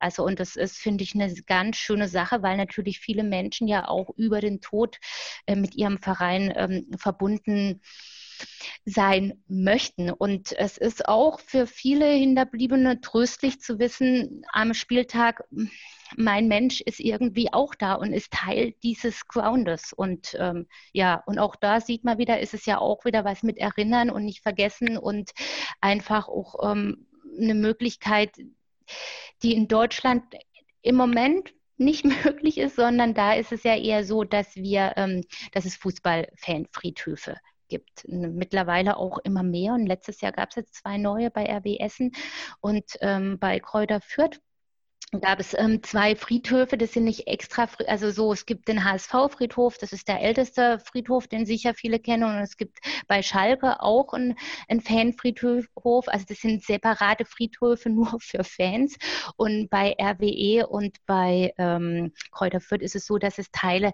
des ähm, städtischen oder des kirchlichen Friedhofs, je nachdem, sind, ähm, wo für die Fans gestaltet wurde. Aber auch da sieht man, öffnet sich auch die Friedhofskultur für neue neue, für andere Möglichkeiten, um auch den Fans über den Tod hinaus die Möglichkeit zu geben, mit ihrem Verein verbunden zu bleiben. Nun ist ja mein Lieblingsverein im Amateurfußball mhm. verankert. Ich nehme an, das wird noch einige Jahre so bleiben. Ähm, du hast gesagt, zwischen den Ländern merkt man schon einen Unterschied. Wenn man jetzt äh, Deutschland betrachtet, merkst du einen Unterschied zwischen Profifußball und Amateurfußball oder ist das eher abhängig davon, ob sich ein Verein grundsätzlich dem Thema gestellt hat, unabhängig davon, in welcher Liga er spielt. Ich glaube, das ist eher der Punkt. Das ist davon, ob es halt da, ob der Verein da einen Zugang zu dem Thema hat. Und es gibt in Berlin einen Amateurverein, da ist der Vorsitzende, ähm, der verliest oder der schreibt immer ähm, Trauerreden für verstorbene ähm, Mitglieder. Also da wird sich sehr viel engagiert, auch ähm, da, weil er sagt, ähm, für verdiente Mitglieder macht er er das gerne, nimmt Kontakt zur Familie auf. Und es gibt Blumen, übrigens auch bei einer Bestattung ganz oft halt in den Farben des Vereines, da ist dann ein Blumenkranz oder es gibt auch ähm, ganz tolle Floristen und Floristinnen, die so Fußballkugeln machen, die dann aussehen, so ein, ein Ball in Form von Blumen, also so vielleicht blau-weiß oder ähm, weiß-rot, je nachdem, was man für Farben hat. Aber die Amateurvereine ist meine, meine Erfahrung, geht es ja immer darum, was gibt es für Menschen, was gibt es für eine Offenheit und für eine Bereitschaft, ähm, da was zu machen. Und ich glaube schlichtweg, dass manche auch da vielleicht gar nicht dran denken und dass das vielleicht einfach nicht so im Fokus ist und das auch was wäre, was wir vielleicht mehr in Fokus bringen möchten. Weil es gar nicht immer unbedingt, das muss ja nicht immer ganz groß oder ganz viel sein. Ich finde, also dieser Berliner Verein, die schreiben auch die Nachrufe auf ihrer Webseite, da steht dann im Gedenken, da kann man dann nachlesen, was über die Mitglieder geschrieben ähm, wird, die, die gestorben sind. Und ich glaube, es gibt ja kleine Gestaltungsmöglichkeiten mit Trauerflor spielen meines Wissens nach ganz viele Amateurvereine. Es gibt auch Schweigeminuten im, im, im Amateurverein. Ich beobachte auch, dass da auch Trikots über den Stühlen hängen. Ähm, wo man weiß, okay, das ist sicher ein Spieler, der jetzt nicht mehr, nicht mehr, der gestorben ist und an den erinnert wird. Also das ist ähm, glaube ich, möglich, mit äh, auch was Kleines einfach zu machen. Und es geht, glaube ich, immer gar nicht darum, gleich so viel und so groß zu machen. Es geht vielleicht einfach darum, einen Blick zu öffnen, zu sagen, oh, was ist möglich, was, was ist machbar. Und auch da bin ich wirklich gerne oder sind wir von unserem Team sehr gerne ansprechbar, ähm, um zusammen Ideen zu entwickeln, weil vielleicht gibt es ja ganz unterschiedliche Sachen. Und meine Erfahrung ist, dass die Menschen ganz oft eigene Ideen entwickeln und einfach nur ein Gegenüber brauchen, um sich auszutauschen und sagen, wir könnten das machen und wollen wir vielleicht eine Gedenktafel machen an den Menschen oder ähm, eine andere Möglichkeit wollen wir, wir Aufkleber machen. Neulich hatte ich ähm, jemand, der überlegt hat, Aufkleber ähm, zu produzieren, also so diese Stickers, die wir ja aus dem Fußballkulturalltag ähm, kennen, die dann einfach an den verstorbenen Menschen erinnert haben, an den Platz, wo der stand am Geländer, ein Sportplatz hängt dann da in Erinnerung an an, an, an die Person. Also es gibt ja viele Möglichkeiten, die man entwickelt. Und ähm, ich was ein Trauerprozess für viele Menschen unterstützt, ist ja auch nochmal aktiv was tun können. Und es ist ja auch was, was die Fankultur zeigt. Also aktiv zu erinnern, um diesem Gefühl der Ohnmacht und der Hilflosigkeit, die Trauer ja sehr oft auslöst, was entgegenzusetzen, kann ich aktiv erinnern und was tun und an den Menschen erinnern. Und es gibt dann Gespräche über den Menschen und man erfährt so viel über den Menschen, ähm, was man vielleicht vorher gar nicht wusste. Ja, das, das verstehe ich. Ich habe manchmal, ich weiß nicht, ob du das teilen kannst oder ob du mir völlig zu Recht sagst, dass ich da viel zu kritisch bin. Ich habe manchmal so ein ungutes Gefühl. In den sozialen Medien passiert ja relativ viel, mhm. um, um mal so, so, so schnell viele Daumen nach oben zu bekommen. Und natürlich ist dieses, dieses Anteilnehmen an, an, an der Trauer und dass ein, ein, Spieler oder ein Helfer äh, verstorben ist, sehr, sehr groß. Aber dann prüfe ich das nach einem Jahr wieder und sage, Mensch, dieses Jahr ist doch der Todestag, wir müssten doch da erinnern. Mhm. Da findet man dann re relativ selten was. Und ich habe manchmal so das Gefühl, dass manchmal Trauer mittlerweile auch so oberflächlich wahrgenommen wird. Es wird einfach so ein Rip hingeschrieben und, und das ist für mich dann als jemand Außenstehende, das, das, das gefällt mir dann eher nicht. Wie soll ich sagen, da habe ich so ein ungutes Gefühl. Ich weiß nicht, ob, ob ich vermitteln kann, was ich. Ich glaube, ich weiß, was du meinst, aber auch da wären wir wieder, was wir ganz am Anfang hatten. Ein RIP wäre erstmal ein Zeichen, dass jemand mitfühlt. Also das ist erstmal unabhängig. Ähm, jetzt ähm, ist es einfach eine Reaktion. Und ich glaube, ein soziales Netzwerk ist, hat vielleicht den Vorteil, so nehme ich das wahr,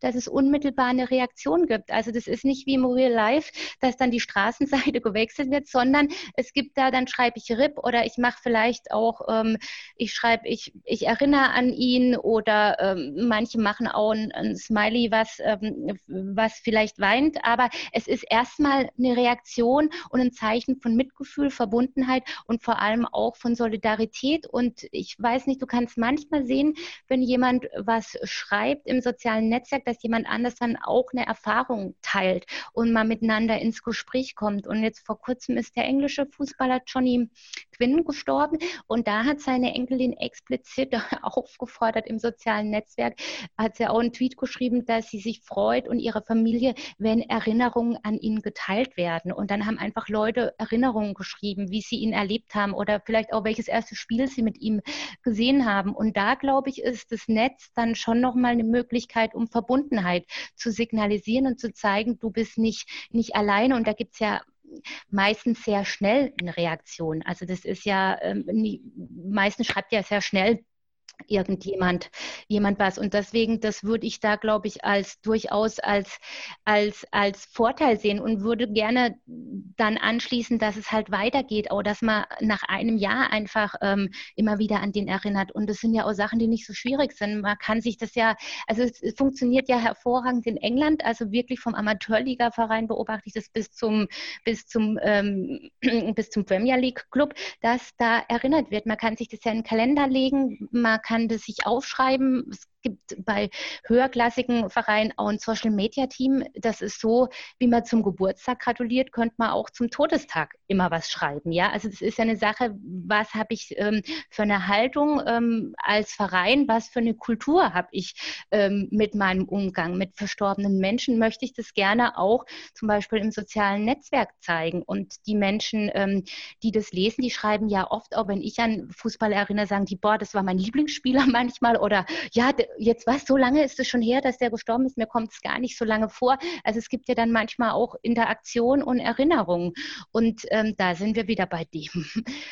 Thema der Erinnerung angekommen, wie wichtig das einfach ist, dass die nicht, ähm, nicht vergessen werden. Und da ist es eher, glaube ich, Gibt es eine Offenheit oder kann man sich das, das, das vorstellen? Und da sind wir einfach auch da und hoffen einfach, vielleicht hört es auch jetzt ein Amateurverein, der sagt, er möchte was machen und nimmt Kontakt auf. Und dann könnten wir zusammen überlegen, wie man das entwickelt, weil ich glaube, es ist nicht wirklich so schwierig. Ja, es ist einfach, man muss es einfach anfangen. Ja, und es ist, äh, es hilft den Angehörigen und äh, bindet sie letztendlich ja auch an den Verein, weil das wird niemand vergessen, wenn äh, der, der entsprechend so gewürdigt würde. Das ist, glaube ich, ganz wichtig und brennt sich dann ein während der Situation für einen da war. Genau, genau. Erstens das und es ist ja auch so, wir, also ich, viele werden das auch noch wissen, zum Beispiel auch, was wir bei der WM 2010 hatten, als der André Iniesta sein Siegtor schoss in der Nachspielzeit und dann sein T-Shirt hochzog und an Dani Chuck erinnerte. Das ist ein, ein ganz guter Freund von ihm, der damals bei Espanyol Barcelona spielte und, glaube ich, zwei Jahre vor der ähm,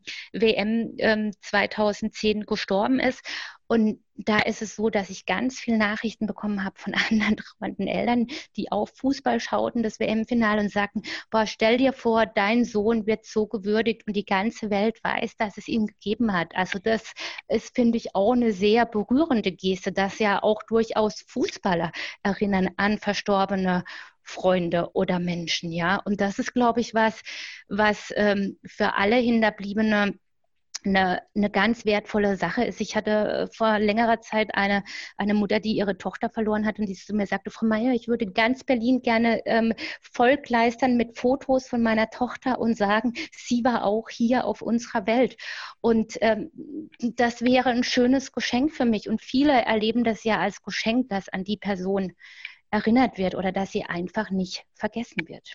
Vielen Dank auch hier für die Einordnung und äh, wenn das Netz auch viele Vorteile bietet, etwas gedrucktes in der Hand zu halten, das ist was ganz Besonderes und noch besonders, insbesondere wenn es ein Fanzine ist und irgendwas muss euch auf die Idee gebracht haben, aus dem Netz in das äh, in die Druckwelt zu gehen und ihr habt ein fantastisches Fanzine herausgebracht. Ähm, die Auflage war, glaube ich, 500 Stück. Es sind vier, 64 Seiten in einem ganz besonderen Layout und mit einem ganz besonderen Inhalt. Bist du Fanzine-Fan oder wie ist die Idee entstanden? Nein, die Idee ist einfach, da kommt Thorsten ins Spiel. Also ich hatte mit Thorsten, ähm, Thorsten hatte ich ja über Nick, über einen Podcast kennengelernt, ähm, wegen den Rezessionen der Fanzines, die er immer auf seiner Webseite schreibt. Und wir hatten dann, als Corona losging, sagte ich zu Thorsten, das ist, glaube ich, eine Zeit, wenn viele Menschen nicht ins Stadion gehen können und du hast so unendlich viele schöne Fotos. Ähm, lass uns doch mal ähm, können wir nicht zusammen so ein Projekt starten, dass wir auch Fotos von Grounds zeigen, den großen und kleinen Grounds. Also meistens waren das ja eher so Stillleben, also ohne, ohne Spieler oder ohne Publikum, sag ich mal, um einfach auch ähm, zum einen eine virtuelle Reise durch die kleinen und großen Crowns zu machen und auch, weil ich glaube, auch an was Schönes zu zeigen. Auch ähm, weil ähm, in der Zeit, wir, wir Menschen neigen ja sehr oft dazu, immer auf das zu gucken, was wir gerade nicht haben und was nicht geht mhm. und ähm, gucken viel weniger auf das, was eigentlich gut geht oder was wir Schönes erleben. Und da wollten wir gerne auch so einen Blick setzen, auch um so mit so einem Foto vielleicht so ein Stück weit Kraft zu tanken und sich auch ähm, ähm, zu erholen im Sinne von einfach oder eigene Erinnerungen wach werden lassen, was auch tatsächlich kam, dass dann öfters es Interaktion gab, dass Menschen was erzählten, dass sie da um die Ecke wohnen oder dass ihnen ein, sie uns ein anderes Foto schickten, weil sie, weil sie das auch kennen. Und das fand ich eine, eine schöne Sache. Und so war das, dass ich halt mit Thorsten anfing, ganz viel auch zu telefonieren. Und als Groundhopper ist ja, wenn Corona-Pandemie ist, kann ein Groundhopper ja nicht unterwegs sein und hatte folglich auch Zeit und da Thorsten selber ein Fanzine rausgibt, diesen Blick über den Lahmannhügel, war das wirklich, wir haben ganz oft samstags auch um halb vier zusammen telefoniert, so ganz klassisch, ähm, anstatt Fußball halt ähm, telefonieren.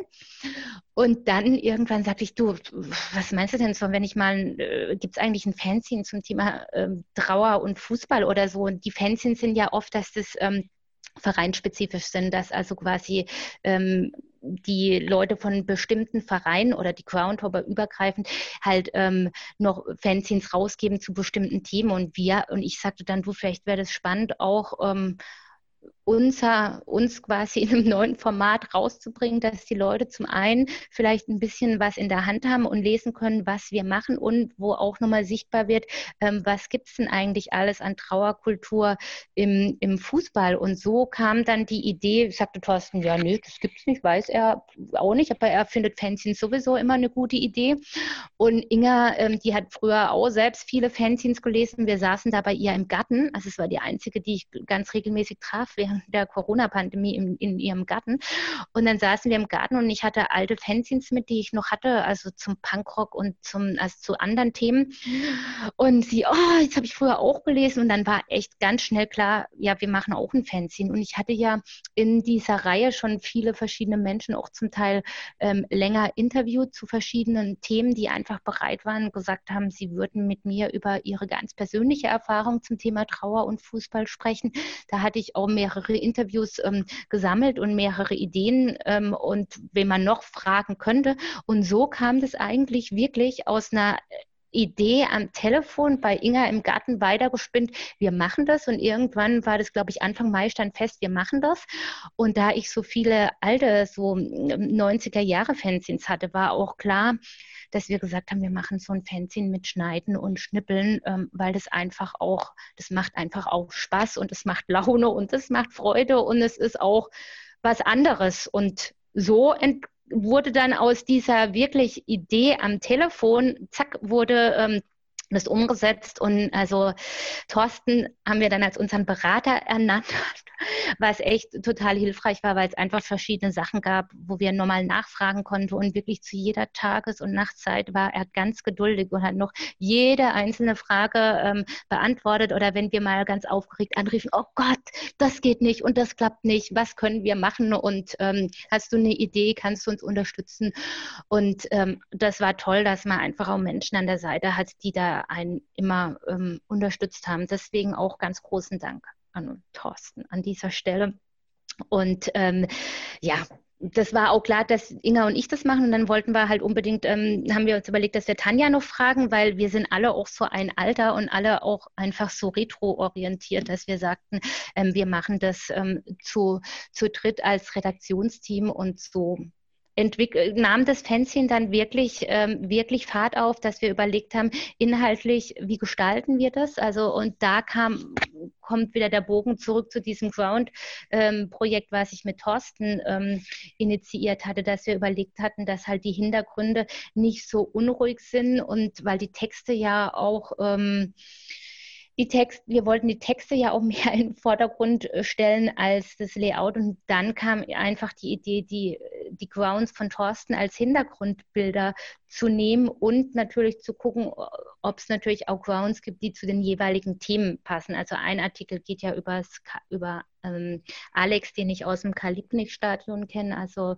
von Turbine Potsdam, dass sie dann als Hintergrund halt jeweils den Ground genommen haben, der in dem Artikel vorkam. Und so nahm die Idee Fahrt auf, wen wir alles reinnehmen könnten, was wir alles machen wollten, dass es so eine bunte Mischung gibt, nicht nur aus traurigen Texten oder ähm, bewegenden Texten, sondern einfach auch ähm, Trauer explizit ja nicht nur, dass man traurig ist, sondern man ist ja auch so, Trauer, ähm, Humor ist ja auch für viele Menschen eine wichtige Kraftquelle oder zusammen zu lachen oder sich auch zu erinnern, wie ein Mensch war, was er gemacht hat, wo man automatisch ähm, auch schöne Dinge über den Menschen erzählt oder auch lacht. Ich glaube, das ist so, dass ähm, viele Menschen immer denken, man ist in der Trauer, ähm, ist, weint man nur, sondern Lachen gehört halt auch zur Trauer dazu, weil man sich erinnert, wie jemand war und vielleicht gerade den größten Unsinn gemacht hat und man dann einfach denkt, oh, weißt du noch, wie der, wie der war? Und so war klar, dass wir einfach so eine Mischung hinbekommen wollten aus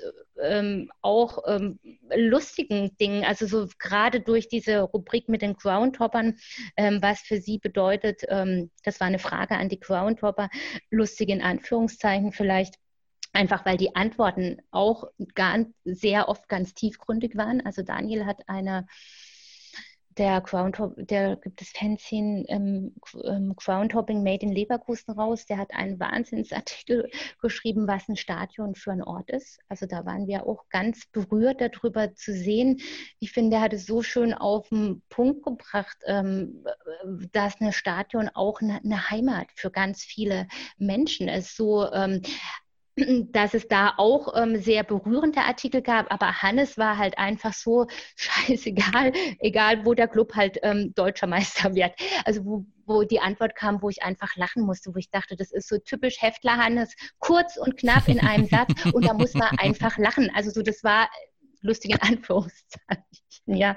Ansonsten haben sich die Groundhopper gar nicht so einfach getan mit der Frage, welchen Ground sie besuchen möchten, noch bevor sie sterben. Das haben wir auch gar nicht erwartet, dass das so eine schwierige Frage einfach ist, ja. Ja, weil man damit, glaube ich, mit einem Thema konfrontiert ist, dass man sich nicht so schnell äh, nicht stellen will. Also das äh, ist schon eine Hürde erstmal, glaube ich. Nichtsdestotrotz haben sie ja alle eine Antwort gefunden und auch wirklich tiefgründige. Es gibt viele tiefgründige Texte.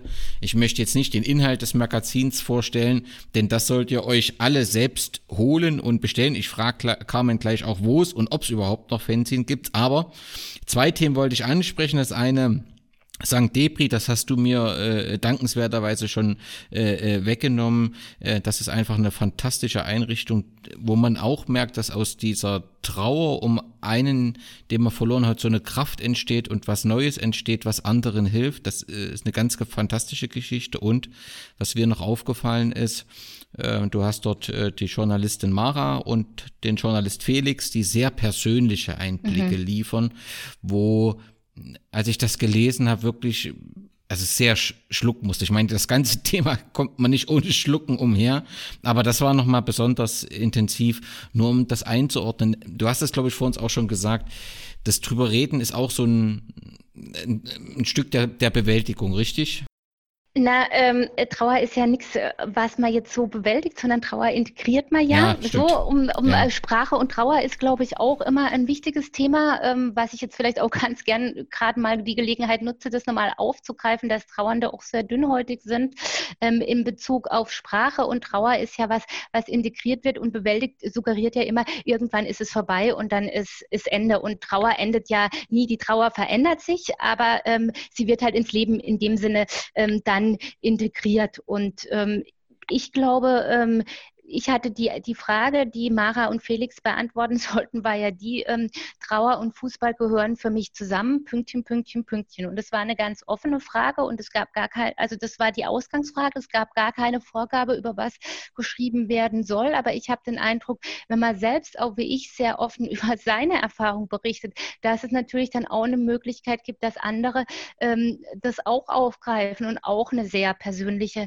Erfahrung ähm, teilen. Und das ist, glaube ich, ich, was, was generell, was ich beobachte, auch seit wir das Fanzine herausgegeben haben, dass es mehrere Menschen gab, die mir sehr, sehr persönliche E-Mails geschrieben haben, wo sie ihre eigenen Erfahrungen auch geteilt haben.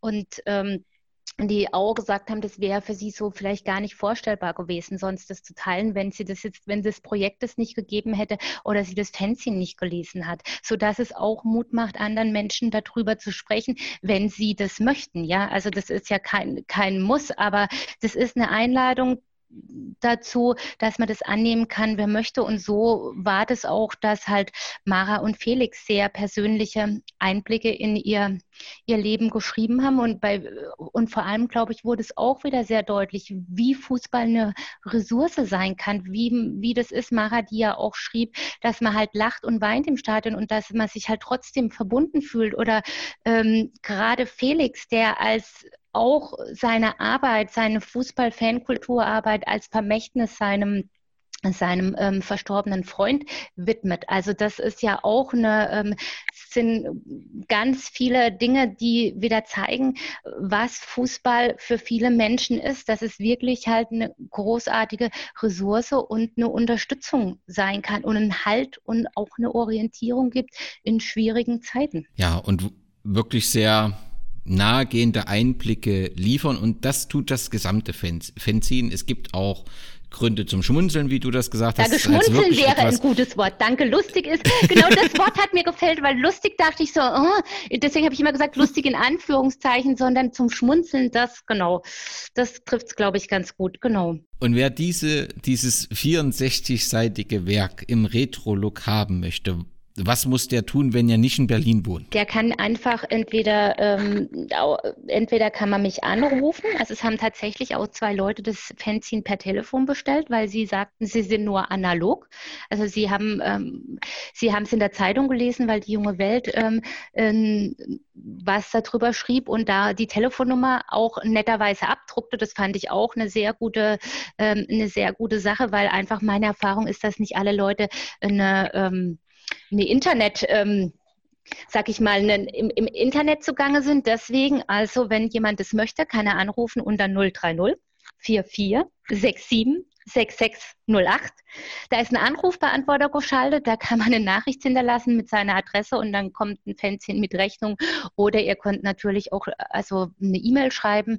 Ähm, da, da, legst du doch sicher ein, eine Shownote. Ähm. Selbstverständlich. Und ja. es gibt auch auf unserer Webseite einen größeren Überblick, ähm, wie das Fanzine entstanden ist, mit einem kleinen, mit einem, dass man einen Einblick hat ins Fanzine, wie sieht's aus. Und es gibt jetzt auch demnächst ähm, sind wir dran, mal noch eine Seite Rückmeldung zu kleben, weil uns viele verschiedene sehr schöne Rückmeldungen auch erreicht haben und die wollten wir gerne auch nochmal in so einer Seite Schnippel-Layout ähm, sichtbar machen. Das wird dann als Foto im Internet stehen und wahrscheinlich als PDF-Datei. Also du hast gesagt, die, die junge Welt hat ein wenig über das Fanzine berichtet. Das trifft's im Gesamten äh, nur teilweise, denn die junge Welt hat ein, ein fantastisches Porträt äh, von, von dir geliefert, das wirklich sehr lesenswert ist. Natürlich wird auch dieser Link äh, in den Shownotes sein. Ich kann das nur empfehlen.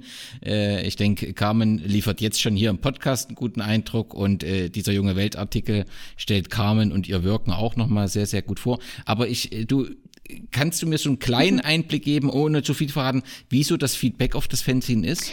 Na, das Feedback ist einfach wirklich, dass es ganz viel, wie, wie ich vorher sagte, es gibt persönliche Menschen, die persönliche Geschichten teilen. Auch ähm, wird auch mehrere persönliche Gespräche jetzt auch noch geben, dann am, am Telefon dazu. Also auch sehr bewegende ähm, Sachen, die uns Menschen ähm, geschrieben haben oder die Menschen geteilt haben. Und sonst ist es wirklich von vielen so, dass viele äh, einfach auch das Layout ansprechen Bericht, glaube ich. Also das ist sehr oft auch ein, eine, eine, Rückmeldung. Und ähm, ich glaube, es, ist, es haben mehrere auch Rezensionen geschrieben. Es ist ja auch nicht so einfach so, manche, ich habe den, es, es war auch ganz süß, dass jemand schrieb, ausführliche Lesermeinung folgt. Also weil man sich auch erst manchmal, auch da sind wir wieder, man muss sich erstmal sammeln und überlegen, ähm, was, was, was möchte man ähm, schreiben und ansonsten gab es, glaube ich, äh, ich fand einen Kommentar auch auf, auf Twitter ganz gut, wo es darum ging, dass es eigentlich halt auch um, um, um Mitgefühl und Anteilnahme und Solidarität geht. Und ich glaube, das ist sowas, wo wir auch im Rahmen von der Fußballfankultur stehen. In der Fußballfankultur ist Solidarität, miteinander, füreinander Dasein sehr fest verankert. Und das hat man, fand ich, sehr deutlich wieder gesehen zur Zeiten jetzt gerade zur Corona-Pandemie, wo es unheimlich viele Hilfs-, Unterstützungsprojekte gab von Ultras, von Faninitiativen, von Fangruppen ähm, von Fanprojekten. Und ähm, ich glaube, das ist ein ganz wertvolles Gut und wo ich denke, das ist was, wo die Gesellschaft auch von der Fußballfankultur lernen könnte. Aber die Fußballfankultur wird leider in den öffentlichen Medien sehr oft auch werden, kommen diese Punkte einfach zu kurz. Und da hoffe ich einfach, dass wir auch einen Beitrag leisten können, um sichtbar zu machen, dass Fußball so viel mehr ist als nur, um mal die Klischees zu bedienen, Fans, die saufen, die die, ähm, wo es Schlägereien gibt oder die rechtsextrem sind, ja. Also so, das sind ja oft so Stereotype, die sehr häufig oder die bedient werden einfach im im, im Kontext. Und das muss ich sagen, wenn ich auf Veranstaltungen bin, die nicht, ähm, nicht in einer Fußballheimat sind, dann kommt ganz hinterher auf, dass die Menschen sagen, ja, Fußball ist ja so viel mehr, das war mir gar nicht klar. Ich möchte, glaube ich, auch mal ins Stadion gehen. Und dann freue ich mich persönlich immer, weil es einfach auch diese Klischee und diese Stereotype, die es auch über Fußball einfach gibt, ein Stück weit aufgebrochen hat. Und ähm, aber das machen nicht nur wir, das machen die Fußball-Fankultur schon seit vielen Jahren. Es gibt unheimlich viele tolle äh, Projekte und ähm, vielleicht können wir auch ähm, in den Show Notes einen Link legen. Felix, der auch ähm, im Fernsehen geschrieben hat und sonst auch Fußballkulturjournalist ist, der hat mal zusammengetragen, was die ganzen Faninitiativen an großartiger Unterstützung ähm, das ganze Jahr überbieten. Und das ist wirklich ein großes Zeichen von Solidarität, Mitgefühl und auch Anteilnahme. Das machen wir gern, das hat er bei Twitter gemacht, das ver verlinke ich gern. Ihr habt dann sicherlich eben nochmal Zugang über ein spezielles Thema, wo eben das auch deutlich wird, was in den Fanszenen passiert. Und schön, dass du das auch nochmal bei dem Thema äh, so deutlich machst. Wir kommen so langsam zum Schluss, denn wir haben uns beide, ich würde gerne äh, mit dir noch viel über alles reden und sehr lange. Und ich wüsste, wir könnten da äh, äh, noch fünf Stunden füllen. Aber wir haben uns selbst gesagt, wir müssen die Zeit beschränken, weil wir wissen, dass es ein Thema ist, was sehr bewegt. Aber natürlich bei dem Fanziel nach diesem sensationellen Auftakt ist die erste Frage, klappt das alles mit der äh, äh, Finanzierung? Kann man euch da helfen? Und die zweite Frage ist natürlich, wann kommt denn dann die nach der Nullnummer die erste Ausgabe? Also, wir freuen uns einfach immer über ähm, finanzielle Unterstützung auch. Es ist so, wenn da jemand sagt, er möchte uns gern irgendwie finanziell unterstützen, dann kann er auch, machen wir einfach auch einen Link, mich anschreiben und dann gibt es auch eine Kontonummer. Es ist so, dass ich auch sagen muss, und das hat uns auch sehr berührt, dass viele Menschen mehr Geld bezahlt haben, als das Fanzine gekostet hat, als Zeichen, dass sie dann auch übrigens als Rückmeldung schrieben, sie wollen unsere wertvolle Arbeit unterstützen. Und da ähm, haben wir uns auch riesig gefreut, dass es doch viele. Das ist doch fantastisch, ja, oder? Ist, also, das hat uns sehr berührt und, ähm, und auch bewegt, weil ähm, das einfach eine großartige ähm, Geste ist von den Menschen und dass es einfach auch für uns war so, wir konnten mehr auch mal in Interaktion mit den Menschen treten und auch mehr sichtbar machen, was wir machen. Und dadurch gab es natürlich auch für die eine Rückmeldung. Ich glaube, es ist einfacher, ähm, Vielleicht ist es auch einfacher, mit uns Kontakt aufzunehmen, wenn man halt so ein Fanzine rausgibt und sagt, Mensch, ich finde es toll, als wenn man sonst denkt, oh, schreibe ich die jetzt einfach an. Aber ich möchte auch da Mut machen, wer das Fanzine gar nicht liest, immer einfach alle Fragen ähm, gerne jederzeit, entweder eine Direktnachricht per Twitter oder mir eine Mail schreiben und sich gar oder mich anrufen. Ähm, das ist überhaupt gar kein, gar kein Problem. Wir sind wirklich interessiert an Austausch, an Gespräch und es gibt keine äh, Frage, also wir beantworten wirklich wirklich alle Fragen oder alle Rückmeldungen. Wir freuen uns uns darüber. Wir möchten da auch Berührungsängste einfach abbauen. Und das, glaube ich, ist so mit dem Fanzine auch nochmal eine Möglichkeit gewesen, um mit verschiedenen Menschen zu kommunizieren. Nichtsdestotrotz freuen wir uns natürlich, ähm, wenn jemand sagt, er möchte gerne trotzdem was spenden, weil äh, das Projekt ist, bekommt keine Förderung. Wir sind ein Herzensprojekt. Wir arbeiten also alle unbezahlt oder ehrenamtlich. Und ähm, normalerweise finanziert sich das Projekt einfach durch die ähm, durch Vorträge, die ich halte, so dass da halt Geld für die Webseite ist und für die Reisekosten, wenn ich zu Menschen fahre, um Interviews zu führen. Und das war jetzt in dem Fall auch so, dass ich einige oder alle drei hatte ich auch persönlich zum Interview getroffen, weil solche Interviews kann man nicht so gut online führen oder am Telefon. Da ist so ein Gegenübersitzen. Also wer das Fencing gelesen hat, kann sich vorstellen, dass das auch nochmal eine andere ähm, Vertrauensbasis ist als nur am Telefon. Das verstehe ich. Aber ich, du wirst verstehen, dass ich nochmal auf die zweite Frage Ja, da, es wird kein äh, weiteres, Fan, also im Moment kann ich das nur sagen, es ist kein weiteres Fanzine geplant, weil es einfach richtig, richtig viel Arbeit war. Und es war einfach jetzt, glaube ich, also so Inga ist ähm, Lehrerin und ähm, wie, hat viele von ihren Sommerferien damit verbracht, Texte fürs Fernsehen zu korrigieren, ja.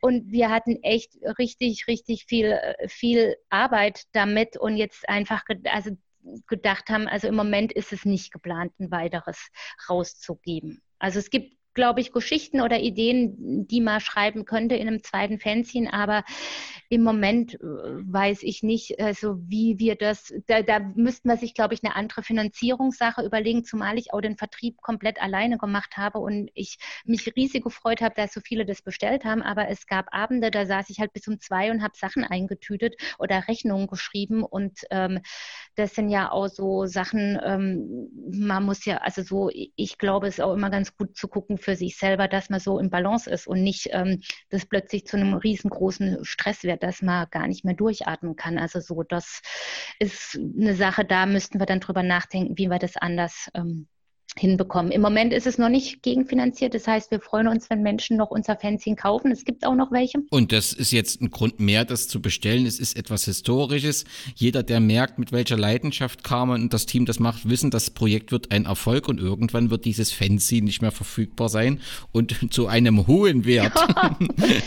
vertrieben werden. Umso wichtiger ist es jetzt zu bestellen. Es ist äh, wirklich sehr lesenswert, ist mit viel Liebe gemacht. Also ähm, ihr bestellt, wenn ihr Fragen habt, schickt Carmen die Fragen, schickt mir die Fragen. Es ist tatsächlich etwas ganz Besonderes. Nun zum Abschluss zu dir. Mich interessiert, wo siehst du dich mit deinem Projekt im Jahr 2030?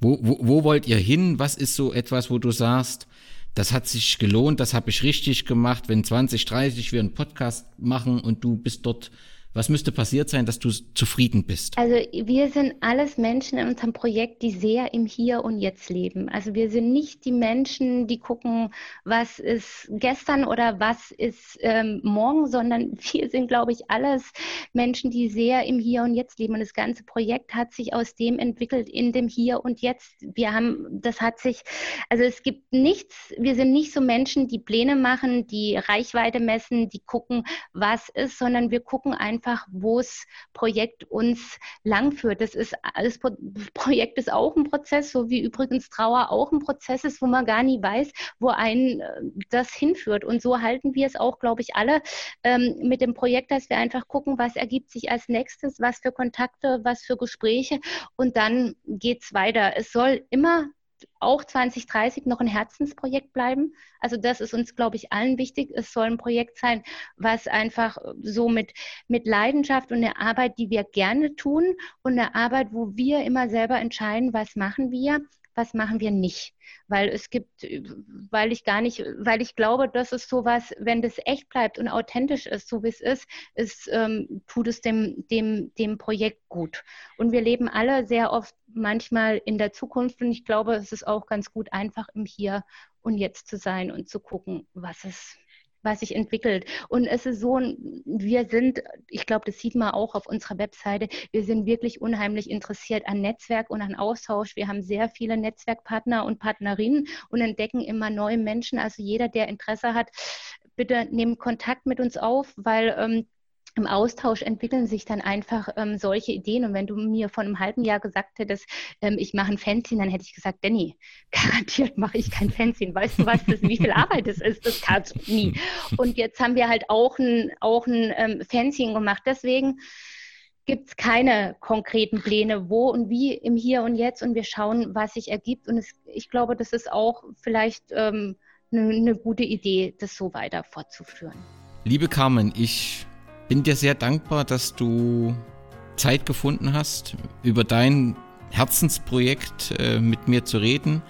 Ich bin dir dankbar, dass du Einblick in deine persönliche Geschichte bietest, dass du deutlich machst, dass der Begriff Bewältigung und Trauer nicht zusammenpassen. Ja, also dass man immer auch Dinge äh, lernen kann und äh, für deine Arbeit äh, ja, bin ich dir und dem Team unendlich dankbar, weil ähm, diese Themen passen erstmal nicht zusammen und je länger man dazu hört, merkt man, wie perfekt sie zusammenpassen und dass der Fußball tatsächlich hier ja eine Art Vorreiterrolle, ja. ich will es nicht zu groß sagen, aber schon was Besonderes ist und dass ihr das zusammenführt und, und eben auch zeigt, was wir für eine fantastische Arbeit eben auch Fanszenen, aber auch Vereine leisten.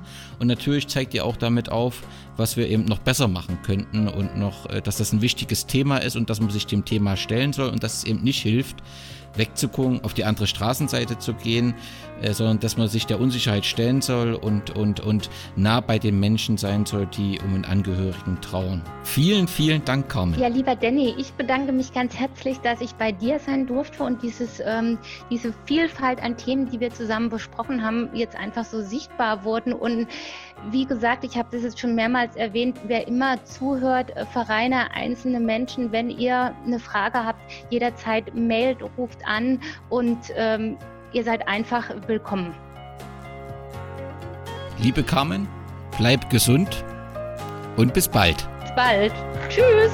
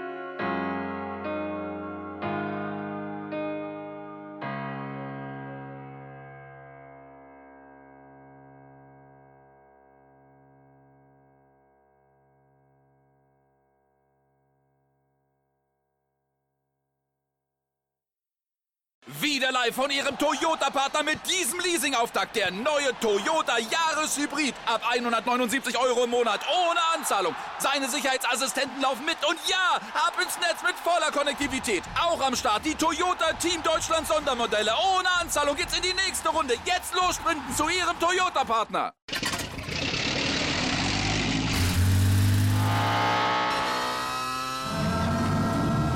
Von 0 auf 100. Aral feiert 100 Jahre mit über 100.000 Gewinnen. Zum Beispiel ein Jahr frei tanken. Jetzt ein Dankeschön, rubbellos zu jedem Einkauf. Alle Infos auf aral.de.